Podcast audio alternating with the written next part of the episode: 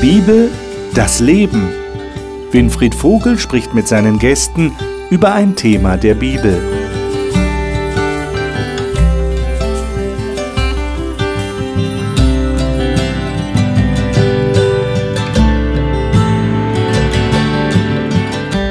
Herzlich willkommen in unserer Talkrunde hier im Studio. Wir studieren zurzeit das Thema die Bibel wirklich verstehen. Und das ist ja ein wichtiges Anliegen. Wir wollen dieses Buch verstehen. Denn es ist ja eine Botschaft von Gott, so sagt die Bibel selber, an uns Menschen. Und es wäre ja schade, wenn wir es nicht richtig verstehen. Und im Rahmen dieses Generalthemas wollen wir heute der Frage nachgehen, inwiefern ist die Bibel ein historischer Bericht? Und daran hängt natürlich auch die Frage, wie glaubwürdig ist dieser historische Bericht? Die Bibel enthält viele Geschichten, Wer die Bibel schon gelesen hat, wird das bestätigen können. Viele Geschichten im Alten Testament, im Neuen Testament. Und diese Geschichten sind Berichte über das, was passiert ist. Und an der Stelle sind sich nicht alle Leute einig. Ist es wirklich so passiert? Aber die Frage, die wir auch betrachten wollen, auch heute in dieser Runde, ist die Frage, was beabsichtigt Gott denn damit, dass er diese Geschichten in der Bibel inkludiert hat? Welche Botschaft will er damit irgendwie weitergeben? Das möchte ich gerne mit den Gästen besprechen. Die darf ich Ihnen wie immer jetzt vorstellen.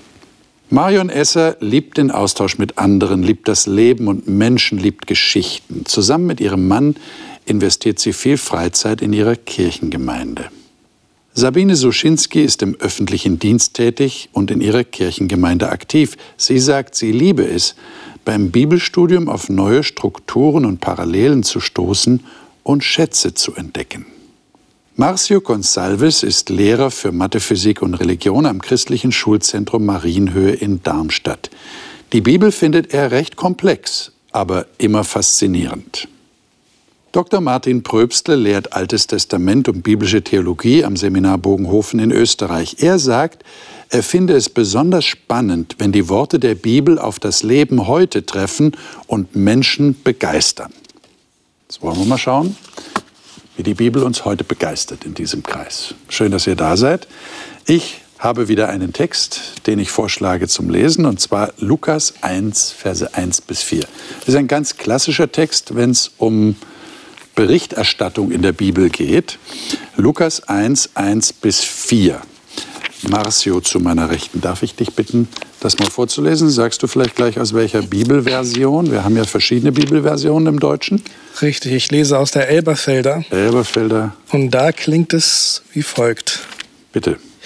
Dieweil ja viele es unternommen haben, eine Erzählung von den Dingen, die unter uns völlig geglaubt werden, zu verfassen, so wie uns die überliefert haben, welche von Anfang an Augenzeugen und Diener des Wortes gewesen sind, hat es auch mir gut geschienen, der ich allem von Anfang an genau gefolgt bin, es dir, vortrefflichster Theophilus, der Reihe nachzuschreiben, auf dass du die Zuverlässigkeit der Dinge erkennst, in welchen du unterrichtet worden bist. Dankeschön.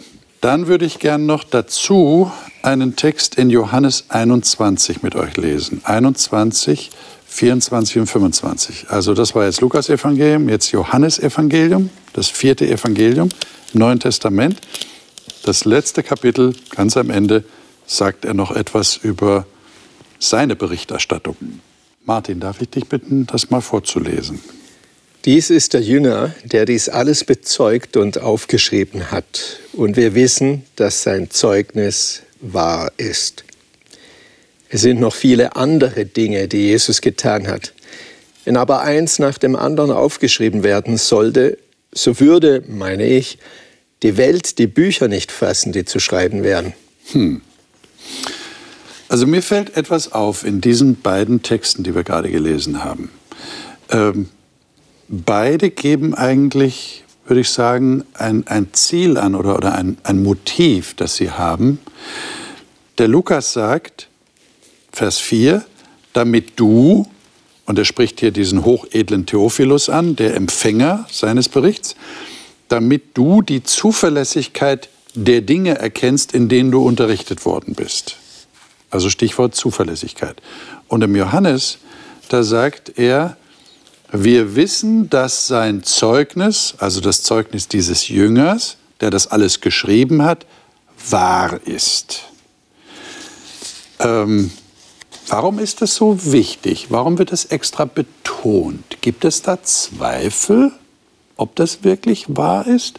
Ob die Dinge zuverlässig sind? Was würdet ihr sagen? Jesus hat mal eine interessante Frage auch selbst gestellt. Was ist Wahrheit? Mhm.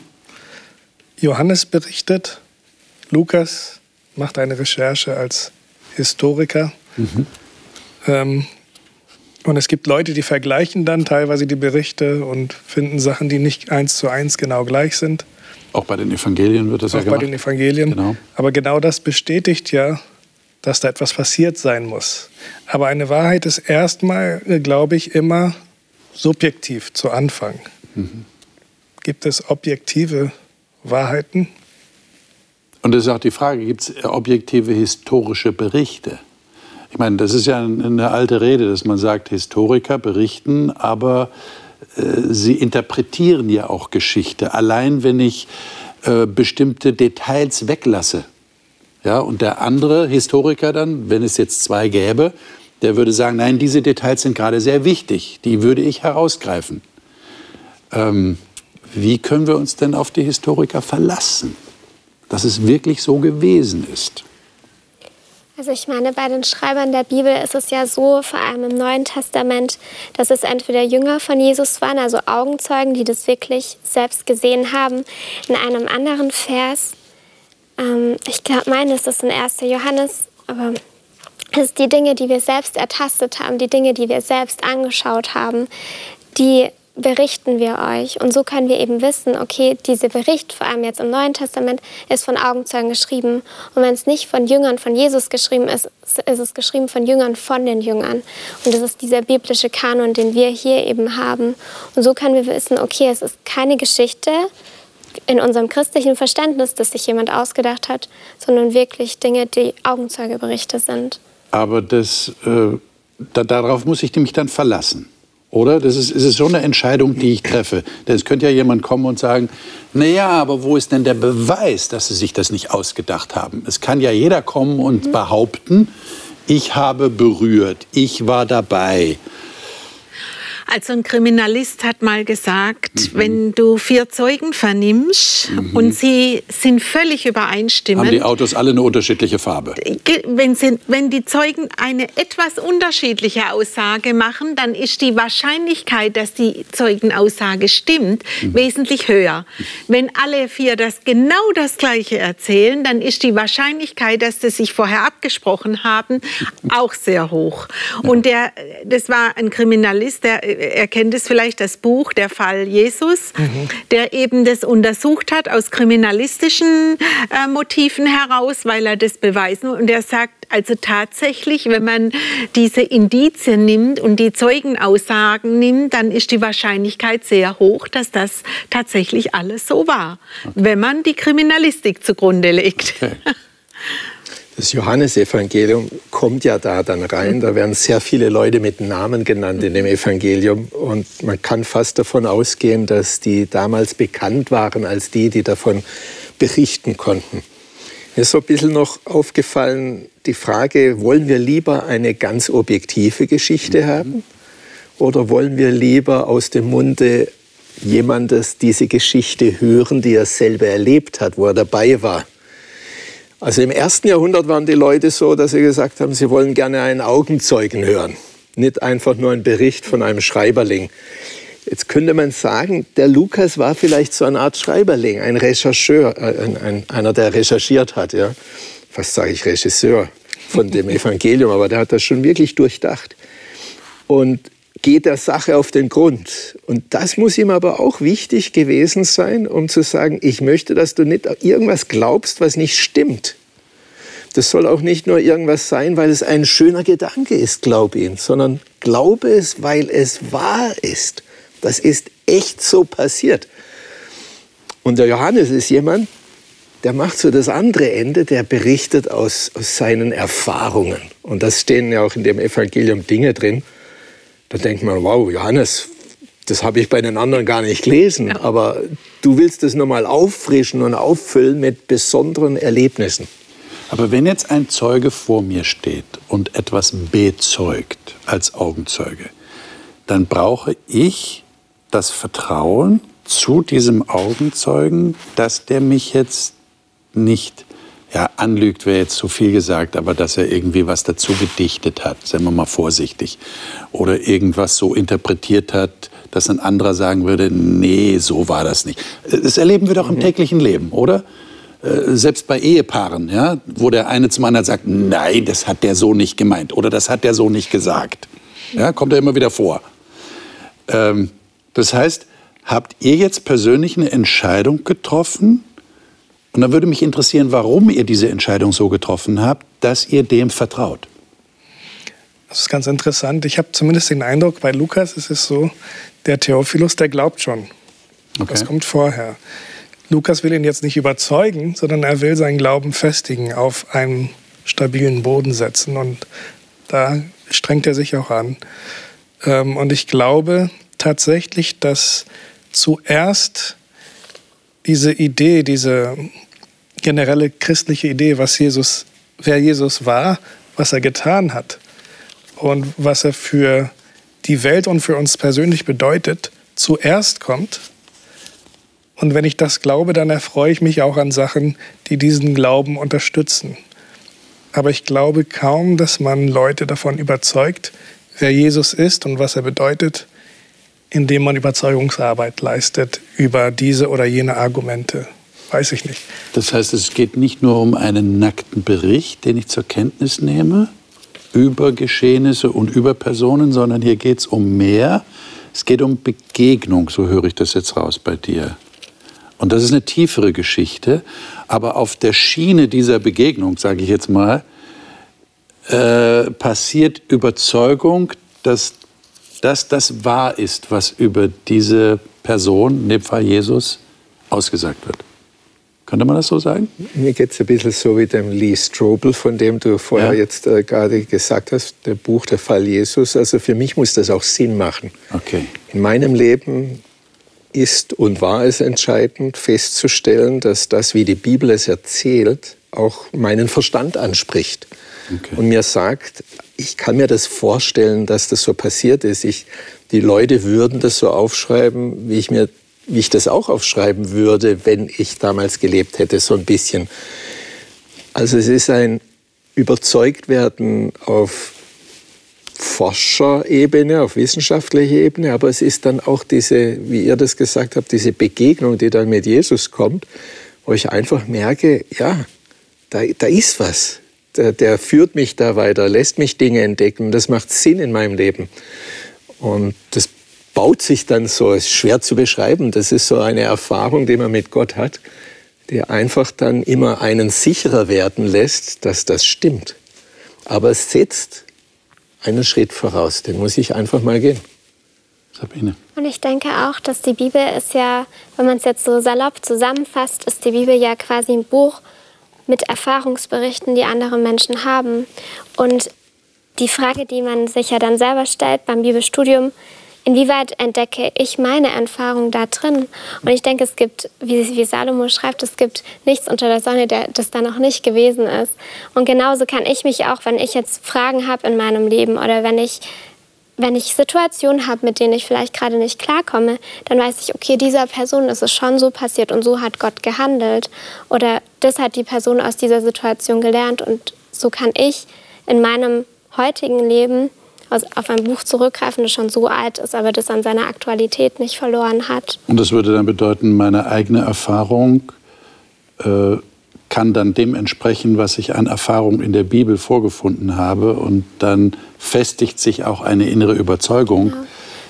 das ist so.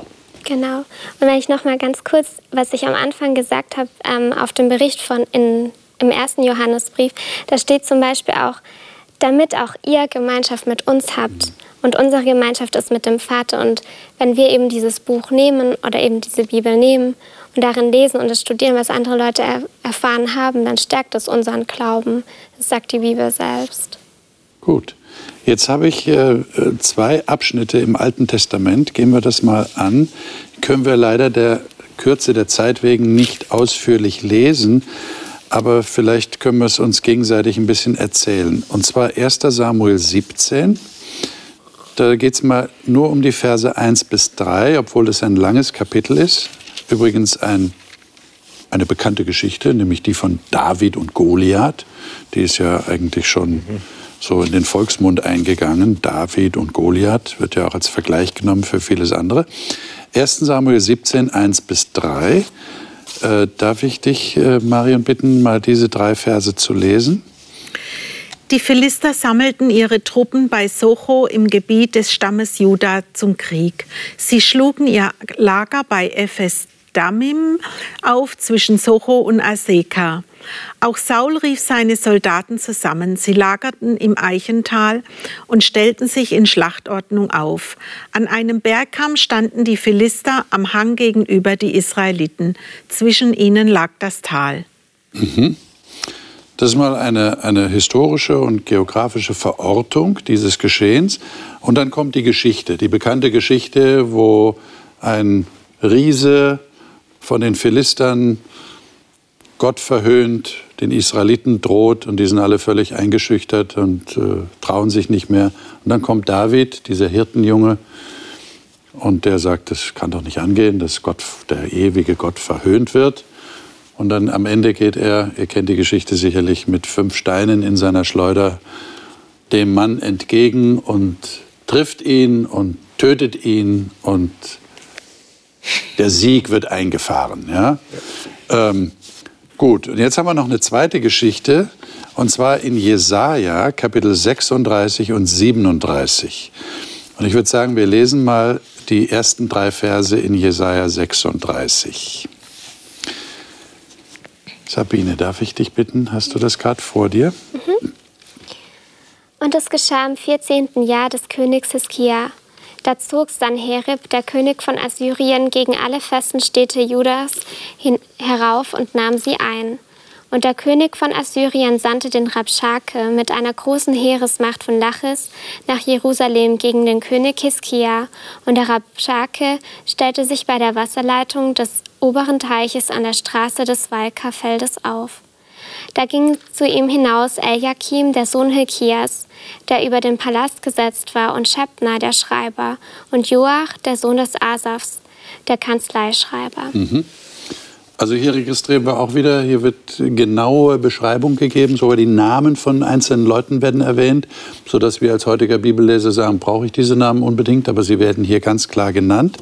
Und dann kommt in Kapitel 37 eben die Geschichte, wie dieser König von den Assyrern eine echte Bedrohung darstellt mit seinem riesigen Heer und er schreibt einen Brief, der Hiskia geht in den Tempel, legt den Brief vor Gott hin und es kommt dann zu einer wundersamen Errettung. Es werden dann heißt es hier in Kapitel 37 im Vers 36, äh, dass ein Engel des Herrn auszog und 185.000 Mann schlug und die waren dann tot. Am Ende von Vers 36 steht das.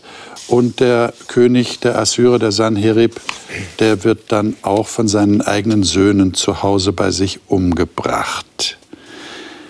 Jetzt hätte ich gerne eine wichtige Frage an euch. Was macht ihr mit solchen historischen Berichten? Welchen Sinn erkennt ihr darin? Warum stehen die eurer Meinung nach in der Bibel?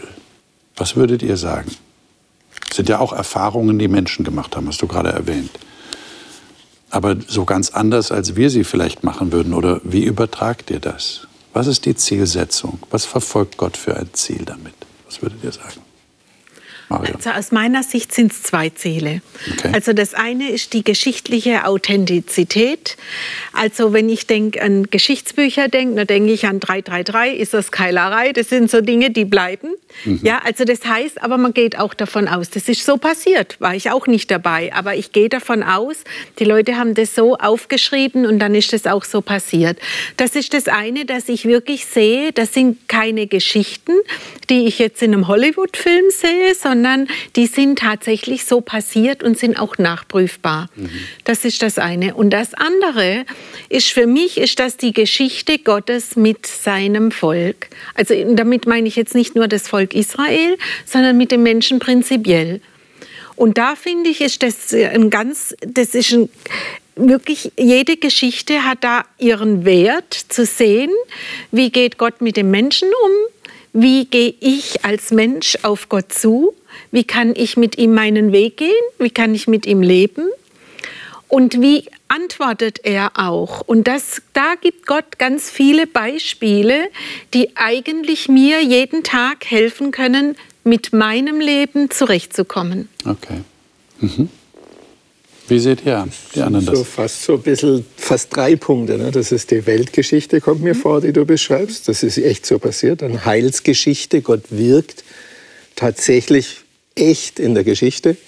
Und diese individuelle Geschichte, wie ich mich sehe, also für mich ist es so das Prinzip, ich war dabei. Ich war damals dabei, ich meine, man kann die Geschichte David und Goliath schon gar nicht lesen, ohne zu denken, ich bin jetzt auf der Seite und würde ich das so wie David machen oder würde ich ihm einfach sagen, David, auf geht's, geh rein. Und dann, wie Gott es einfach richtet, das ist ja nicht einfach nur Zufall, ja, dass der genau zum richtigen Zeitpunkt da ist und das passiert. Das zeigt mir irgendwie, dass Gott eben auch in meinem Leben, wenn ich Herausforderungen habe, mir helfen kann. Ich war damals dabei, Gott hat es damals gemacht für Israel, vielleicht könnte man sogar sagen für mich, und er wird es heute wieder tun. Also wenn ich so ein bisschen aus dem Nähkästchen der Theologen plaudern darf, dann ist es bekannt, dass also die Existenz eines David lange Zeit angezweifelt wurde. Ähm, inzwischen hat man aber archäologische Funde gemacht, die darauf hindeuten, dass es zumindest die Dynastie, das Königshaus Davids gegeben hat, dann wäre meine Frage jetzt, wo ihr das so schön erzählt habt, was die Geschichten mit euch machen, ist es wichtig, dass man jetzt da was gefunden hat, das die Existenz des David bestätigt? Was würde es mit euch machen, wenn das nur eine nette Geschichte wäre, aber die hat sich jemand ausgedacht? Also mit anderen Worten, wie wichtig ist die historische Glaubwürdigkeit dieser Geschichten für euren Glauben? Ich muss sagen, manchmal ist es für mich fast ein Problem in der Hinsicht, dass es Geschichten gibt, mit denen ich, kann ich sehr viel anfangen und aus denen kann ich sehr viel Hoffnung schöpfen und verschiedene Sachen, die ich persönlich erlebt habe, dort wieder gespiegelt sehen. Und mit anderen vielleicht seltener, aber mit anderen habe ich so ein bisschen Probleme manchmal umzugehen, wie zum Beispiel jetzt diese zweite Geschichte.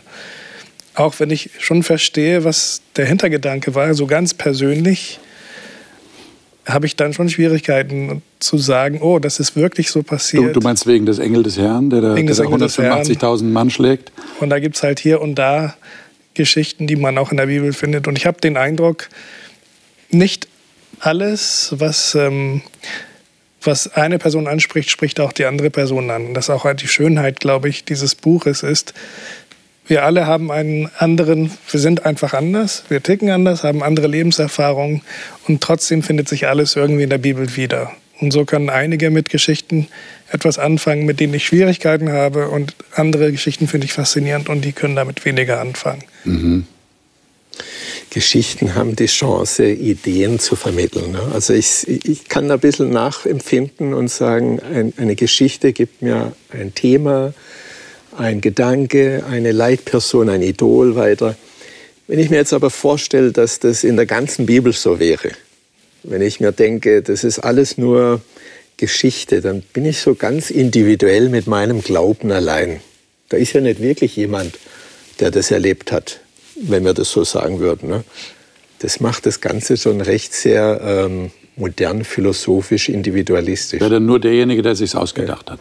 Ich meine, was ist dann mit der neuen Erde? Wird die überhaupt wirklich stattfinden? Weil das soll so Fragen existenzielle. Werde ich wirklich einmal auferstehen, falls ich hier sterben sollte? Jesus nicht wiederkommt. Was ist überhaupt, wenn er nicht wiederkommt? Ich meine, hat es dann noch Sinn? Macht es überhaupt noch Sinn, wenn es nicht Geschichte ist? Und ich habe hier sehr stark den Eindruck, dass die Bibel vermitteln will, Leute, das ist nicht irgendeine Geschichte, das ist echt passiert. Und dann werden auch Dinge echt wieder passieren. Du wirst einem David begegnen auf der neuen Erde und nicht einem Hologramm, wo Jesus dir dann vorstellt, übrigens, so hätte David aussehen können, hätte es ihn gegeben. das macht für mich was ganz anderes. Die, die, die, ich reihe mich ein in Menschen, die das echt erfahren haben. Wir sind plötzlich eine Gemeinschaft. Ich bin nicht mehr nur individuell da in meinem Glauben. Und hat dir da jetzt die Archäologie zum Beispiel, ich weiß, dass du in der Archäologie auch zu Hause bist und das auch und sogar unterrichtest. Ich liebe das. Äh, ja, äh, hat das was mit dir gemacht? Hat, hat, hat dir das geholfen? Bei jedem Fund springe ich auf und sage, jawohl, super. Okay. Okay. Natürlich, es hilft ein bisschen zu sagen, ich habe mehr Grund zu glauben, dass das auch wirklich so stimmt. Ich würde meinen Glauben nicht auf die Archäologie fußen, denn dann findet man vielleicht wieder etwas, was anders interpretiert wird und dann muss man wieder warten ein Stückchen. Ja. ja. Äh, die Archäologie ist nicht das Fundament des Glaubens. Also du würdest auch glauben ohne die Archäologie? Wäre das die Es gibt die etliche Dinge, die glauben wir auch ohne Archäologie. Wir alle, wir alle. Ja. Okay. Aber wenn dann etwas kommt und es passt, wie da das äh, Sanherib nicht Jerusalem eingenommen hat, das ist ein Fakt, archäologisch. Sonst hätte er nicht in 19 Metern nur von Lachisch gesprochen, dem kleinen Städtchen im Norden, ne? und, und hätte Jerusalem ganz sicher erwähnt. Nichts davon die Rede. Also dann sieht man schon ein bisschen, hm, Sanherib, hat doch nicht ganz geklappt. Hm? Die Bibel liefert dann, was ist eigentlich geschehen. Das lässt einem dann schon etwas sicherer werden, sagen, wow, schön, dass das so ist. Okay. Aber wenn es nicht so wäre, die Bibel hat eine Autorität, die nicht durch die Archäologie begründet wird. Okay. Also wenn ich den Brückenschlag ähm, zu dem, was wir vorhin durchgenommen haben im Neuen Testament mhm. mache an der Stelle, dann finde ich, ist, sind für mich diese Zeugenaussagen schon enorm wichtig. Also ich muss, muss, habe mich ja eine Zeit lang mit dem Koran beschäftigt mhm. und da gibt es auch Geschichten, auch über Jesus, auch über Maria. Da gibt es auch Geschichten, die wir aus dem Alten Testament kennen, aber da gibt es keine Zeugenaussagen. Und das ist für mich schon ein wesentlicher Unterschied, ob ich eine Geschichte erzähle oder ob ich Zeugenaussagen nehmen kann. Und das ist für mich so ein bisschen wie mit der Archäologie. Also ich brauche das nicht unbedingt, um etwas zu glauben, aber es bekräftigt meinen Glauben. Es gibt ein Fundament und gibt mir äh, so ein Rückgrat. Und ich denke, das ist so, wie du gesagt hast, der eine wird davon angesprochen und andere, ich kenne auch Menschen, die brauchen das auch. Die sagen, egal ob jetzt Archäologie oder Prophetie, das hat mir geholfen zu sagen, das Buch, da muss doch tatsächlich etwas dran sein. Und noch kommt dazu, dass die Zeugen im Neuen Testament eigentlich das Alte Testament bestätigen.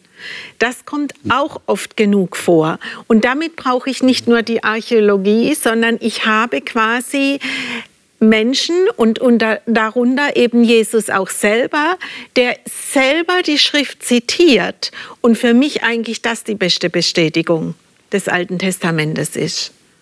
Aber äh, wenn ihr ganz ehrlich seid, würdet ihr sagen, auf die ein oder andere Geschichte könnte ich verzichten? Zum Beispiel auf die hier mit den 185.000 Mann, die geschlagen werden und nachher als Leichen herumliegen, wird geschildert.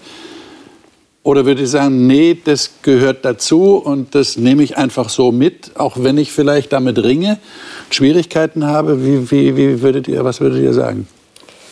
Also ich denke, wir haben ja in den vergangenen Wochen auch darüber geredet. Und wir verstehen nur Stückwerk der Bibel. Und vielleicht verstehen wir jetzt gerade nicht, warum steht jetzt genau diese Geschichte drin. Und ich persönlich glaube, dass jedes einzelne Wort in der Bibel zu Recht dort steht und dass Gott trotzdem was uns sagen möchte. Und dass wenn wir es vielleicht so physisch, vielleicht, dass da ein Engel kommt und die ganzen Leute erschlägt, dass wir es vielleicht nicht verstehen können, aber dass Gott uns trotzdem was sagen will, weil was ist der Kontext der Geschichte? Der Kontext ist, dass der König hat den Brief, den er von dem anderen König erhalten hat, hat er Gott vorgelegt und hat, mit, hat Gott gebeten, einzugreifen. Und Gott hat eingegriffen.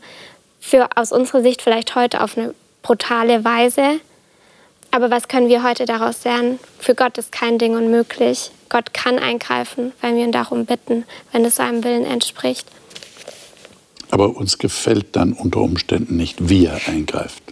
Also es kann ja auch in unserem Leben passieren, oder? Ja. Dass wir bitten, dass er eingreift. Das gefällt uns aber nicht, wie er das dann macht. Also ich habe vorhin äh, ganz kurz ist mir durch den Kopf gegangen, was wäre gewesen, wenn der Sanherib auch zu Gott gegangen wäre. und hätte ums Gleiche gebeten. Ja. Was wäre passiert?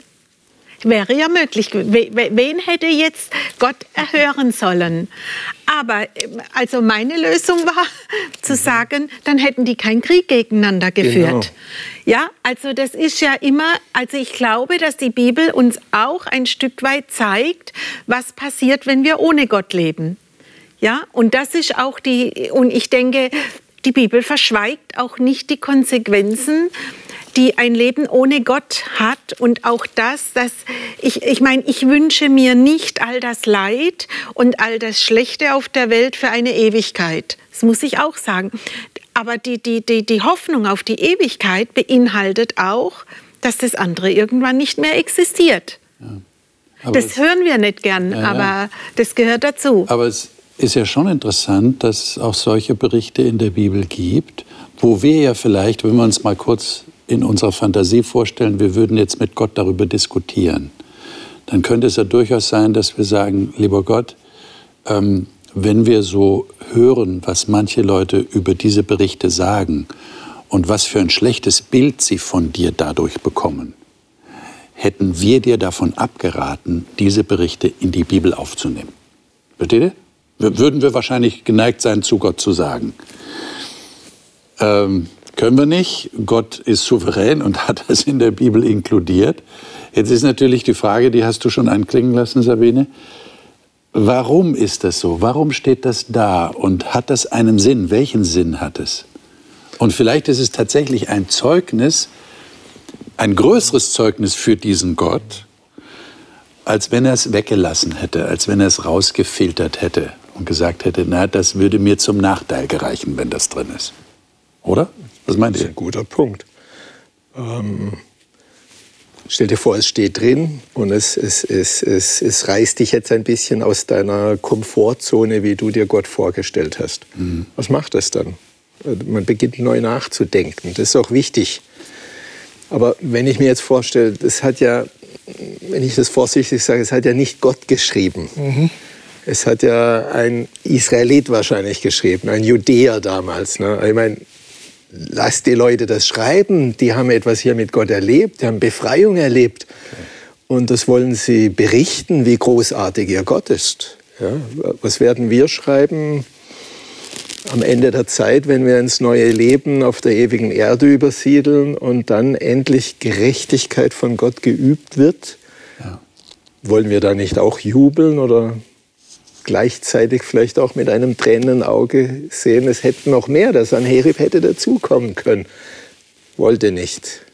Aber das ist ein wichtiger Punkt, den du da erwähnst. Äh, die Bibel ist nicht diktiert worden, sondern wir haben, das haben wir am Anfang in einer der ersten Sendungen ja besprochen, aufgrund der biblischen Aussagen, wir haben beides in der Bibel. Wir haben das menschliche Element, aber wir haben eben auch das göttliche Element.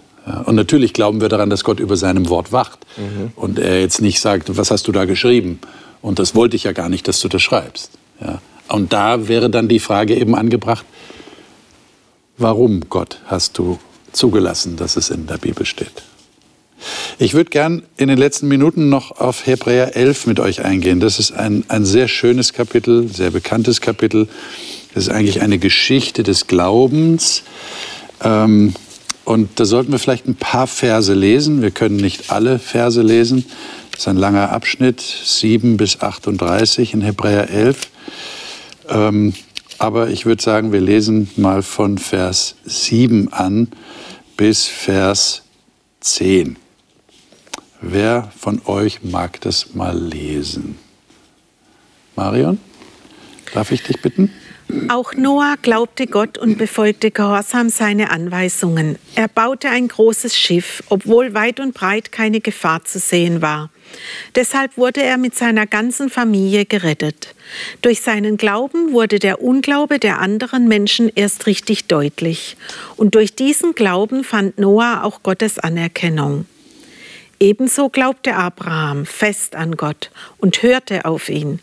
Als Gott ihm befahl, in ein anderes Land zu ziehen, das ihm erst viel später gehören sollte, verließ er seine Heimat. Dabei wusste er überhaupt nicht, wohin er kommen würde. er vertraute Gott. Das gab ihm die Kraft, als Fremder in einem Land zu leben, das Gott ihm versprochen hatte. Wie Isaak und Jakob, denen Gott dieselbe Zusage gab, wohnte er nur in Zelten. Denn Abraham wartete auf die Stadt, die wirklich auf festen Fundamenten steht und deren Gründer und Erbauer Gott selbst ist. Ich denke gerade, wir sollten noch die Verse 11 und 12 lesen. Die sind besonders markant. Und Sarah, Abrahams Frau, die eigentlich unfruchtbar war, glaubte unerschütterlich an Gottes Zusage, dass sie noch ein Kind bekommen würde. Sie wusste, dass Gott alle seine Zusagen einhält. Und tatsächlich wurde sie schwanger, obwohl sie schon viel zu alt war. So erhielt so erhielt Abraham, der eigentlich schon gar keine Kinder mehr zeugen konnte, Nachkommen so zahlreich wie der Sand am Meer und wie die Sterne am Himmel. Das steht also ständig im Kapitel 11 durch Glauben. Man könnte sagen, wirklich ist eine Geschichte des Glaubens. Könnt ihr aufgrund dessen, was wir jetzt gerade gelesen haben und was ja dann fortgesetzt wird mit vielen anderen Personen, die erwähnt werden, könnt ihr aufgrund dessen, was wir gelesen haben, näher beschreiben, was mit Glaube gemeint ist? Jetzt in Verbindung mit Geschichte, die geschrieben wird? Also mir fällt auf jeden Fall Folgendes auf. In mindestens zwei dieser Glaubensberichte geschieht dann etwas Übernatürliches hm. oder etwas so nicht zu erwartendes. Ich habe auch den Eindruck, dass es oft, oft der häufigste Grund, warum Menschen biblische Geschichten anzweifeln. Hm. Wegen den übernatürlichen Elementen, die in diesen Geschichten zu finden sind. Mhm. Damit ähm, äh, für mich persönlich war interessant, jetzt nochmal zu lesen, dass Sarah geglaubt hat, obwohl wir in 1. Mose eher lesen, dass sie vielleicht zu Anfang nicht so geglaubt hat. Sie hat gelacht. Drüber gelacht, genau. Gelacht, ja. Aber dass ähm, hier durch den Schreiber von Hebräer Gott ihr das als Glauben anrechnet. Das ist interessant. Und dann sehen wir auch, dass das Glauben eigentlich fast nie eine Leistung des Menschen ist, sondern ein Geschenk Gottes, was wir annehmen können oder auch nicht. Mhm. Ich würde gerne sagen, dass der Glaube das ist, dass man mit Gott lebt. Mhm. Ja, denn durch diese, durch diese Beziehung mit Gott, durch diese Treue mit Gott sind diese Menschen fähig, Dinge zu tun oder zu lassen. Wenn da halt nicht im Vers 1 wäre, der Glaube ist die feste Zuversicht auf das, was man hofft. Am Anfang kommt so eine Art Definition für mich. Mhm. Wenn ich mit der Definition noch einmal lese, was da geschrieben steht, stelle ich fest, dass an vielen Stellen ich tatsächlich das so interpretieren kann, dass die Leute an etwas Zukünftiges geglaubt haben, weil Gott es ihnen versprochen hat. Und weil sie an dieses zukünftige Glauben, macht das für sie im Leben jetzt einen drastischen Unterschied. Durch diesen Glauben leben sie, wie sie leben. Hm. Und ich möchte gern dieses Glauben mit festem Vertrauen äh, interpretieren. Das heißt, also für mich heißt Glauben, dass ich ganz fest darauf vertraue, dass es wirklich so kommt, so wie Gott es zugesagt hat. Also und dieses Vertrauen, das ist etwas, wo ich glaube ich heute auch in meinem Leben haben kann. Dies, denn Gott gibt mir ganz viele Versprechen in seinem Wort. Und wenn ich dieses feste Vertrauen da hineinsetze, dann glaube ich, würden wir auch manchmal mehr erleben. Also ich glaube, es ist oft unser mangelndes Vertrauen Vertrauen, dass wir diese Dinge oft nicht mehr so heute erleben, wie sie damals vielleicht passiert sind. Ich habe zum Schluss noch eine sehr persönliche Frage an euch. Zweifelt ihr nie? Nö. Scherz. Das ist eine ernst gemeinte Frage. Zweifelt ihr nie an dem, was da steht? Oder an der Zukunft, die du gerade beschrieben hast? Ich habe das Gefühl, das ist genau das, was mich mit vielen biblischen Helden verbindet. Der hm. Zweifel. Abraham zum Beispiel, der hat geglaubt und ist gegangen. Aber wir sehen in seiner Geschichte viele Momente, wo er zumindest aus göttlicher Sicht wenig Glauben gezeigt hat. Zuerst war ihm Sarah so ein bisschen egal. Er dachte, sie ist nicht Teil seines Plans. Hm. Dann dachte er wohl, dass es in Richtung Lot geht und hat ihn verteidigt. Und man sieht also nicht nur bei Abraham, sondern bei eigentlich fast allen biblischen Helden dieses Ringen, dieses Zweifeln, diese großen Fehler, die sie begehen. Und das das Vertrauen, das kommt nicht von uns, es kommt von Gott. Okay. Er vertraut uns, er will immer die Beziehung auf, aufbauen, er ähm, gibt dem Volk Israel einen Bund und dieses verspüre ich auch in meinem eigenen Leben, dass meine Zweifel okay sind, denn ich weiß mich geborgen in Gottes Hand und ich weiß, dass er immer wieder mir nachfolgt. Das wäre jetzt, hast es schon beantwortet, das wäre jetzt meine Frage gewesen, was ist das Geheimnis dann? Also wenn Zweifel möglich sind und auch tatsächlich vorkommen, was ist das Geheimnis der Glaubenshelden in der Bibel und euer Geheimnis, doch dieses Vertrauen zu haben? Bei allem Zweifel, der vorkommen kann. Ich muss sagen, dass ich glaube, dass es einen Unterschied zwischen Zweifel und Hinterfragen gibt. Und ich denke, grundsätzlich ist Hinterfragen und Nachfragen, dass man es besser verstehen kann, was Gutes. Aber ich glaube, Zweifel kann schnell was ganz Gefährliches werden. Weil ich glaube, wenn man, zweifelt, wenn man daran zweifelt, dass was Gott gesagt hat, dass es vielleicht nicht wahr ist, aber man hinterfragt, stimmt das wirklich so? Und dann die Beweise dafür sucht. Aber ich finde, gut, vielleicht auch aus persönlichen Erfahrungen, dass Zweifel eben schwierig ist. Weil wenn ich daran zweifle, dass Gott wirklich gut ist, dann bin ich ganz schnell auf einem ganz anderen Dampfer. Von dem her denke ich, das, was die Glaubenshelden hier gemacht haben, und ich sehe es auch so, dass der Noah, äh, der, Entschuldigung, der Abraham manchmal wenig Glauben hatte. Und auch das, das macht die Geschichte einfach lebendig. Und das bringt uns auch dazu, denen ging es genauso wie mir. Ich bin auch ein schwacher Mensch, ich, ich habe auch einen kleinen Glauben. Aber Gott sagt, dass er unseren Glauben stark machen kann. Und diese Geschichten, vor allem in Hebräer 11, ich liebe dieses Kapitel, das ist eines meiner Lieblingskapitel in der Bibel, das zeigt uns einfach, dass mit Gott alles möglich ist und dass wir ihm einfach nur glauben müssen, weil wir wissen, dass er gut ist und dass er nur das Beste mit uns vorhat. Liebe Zuschauer, ich gebe die Frage jetzt einfach an Sie weiter. Zweifeln Sie? Wie sehen Sie das mit dem Zweifel, der tatsächlich bei uns Menschen immer wieder vorkommt? Wenn wir ehrlich sind, müssen wir das zugeben. Und das können wir als Hinterfragen definieren oder als Zweifel, der sich schon festgebissen hat in unserem Herzen. Wie komme ich dann zum Vertrauen auf das, was Gott in seiner Bibel erzählt an Geschichten? Er schreibt Geschichte in seinem Buch und in dieser Welt.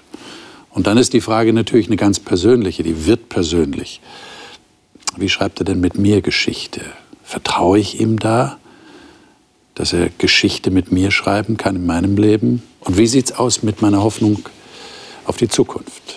Treibt mich das tatsächlich an, dass ich weiß, da kommt etwas, was er versprochen hat? Das nächste Mal werden wir genau darüber zu sprechen haben. Die Bibel ist nämlich ein prophetisches Buch. Sie spricht von der Zukunft, Geschichte im Voraus. Warum hat Gott das gemacht? Was ist seine Zielsetzung dabei? Was ist seine Motivation?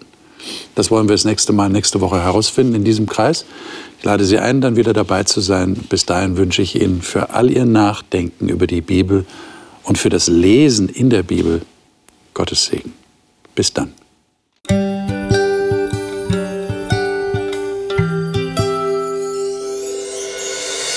Sie hörten auf Hope Radio die Bibel, das Leben mit Winfried Vogel und seiner Gesprächsrunde.